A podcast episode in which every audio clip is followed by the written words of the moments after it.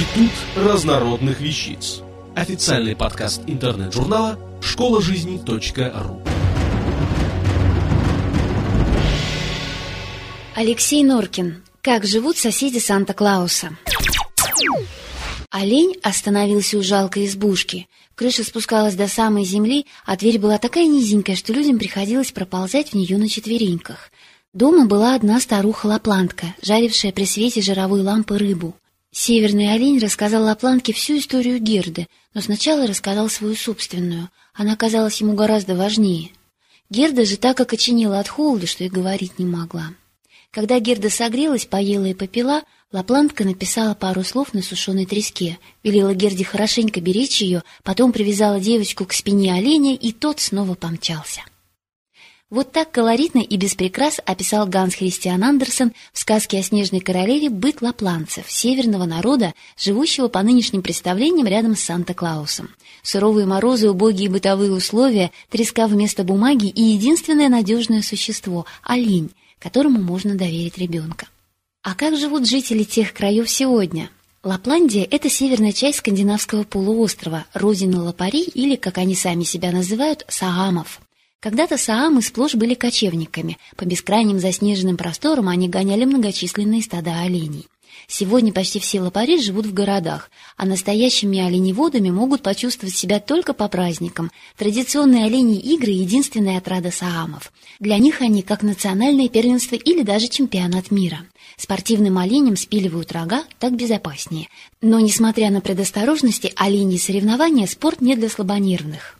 Когда-то вся жизнь северного народа зависела от годового маршрута миграции оленей. Саамы пытались приручить этих животных. Однако и по сей день олени остаются полудикими. Их естественные враги – медведи, волки и рыси. Они наносят огромный ущерб стадам.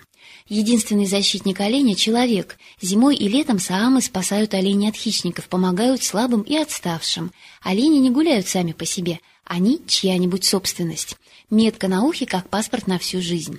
В наши дни жизнь и смерть саамов не зависит от оленей, но по-прежнему право собственности на оленей чтится свято. Саам без оленя даже сегодня не Саам. Олени – жизнь, верование и история этого народа. Люди и олени тысячи лет кочевали по Северной Скандинавии. На оленях перевозили поклажу, ели их мясо, а из шкур шили одежду и строили дома. В наши дни древний симбиоз животного и человека находится под угрозой, и дело не только в том, что традиционно человек стремится к более комфортным условиям существования, обеспечить которые кочевая жизнь не в состоянии. Лес рубят, щепки летят. Лесозаготовительные компании ограничивают свободу перемещения кочевников. У самов есть легенда о древних шаманах. Эти заклинатели и лекари обладали таинственной силой. Считалось, что их упряжка и сани могли летать. Шаманы рассказывали людям обо всем, что происходит в мире, и развозили подарки. А когда снег был слишком глубоким, им приходилось попадать в жилище через дымоход. Мало кто знает саамские легенды, но дети всего мира убеждены, Санта-Клаус приходит к ним из Лапландии. Впрочем, наш Дед Мороз не совсем Санта-Клаус. У нас собственная гордость, несмотря на похожие черты двух персонажей. Поэтому и живет наш белобородый дедушка не в далекой Лапландии, а где-либо поближе.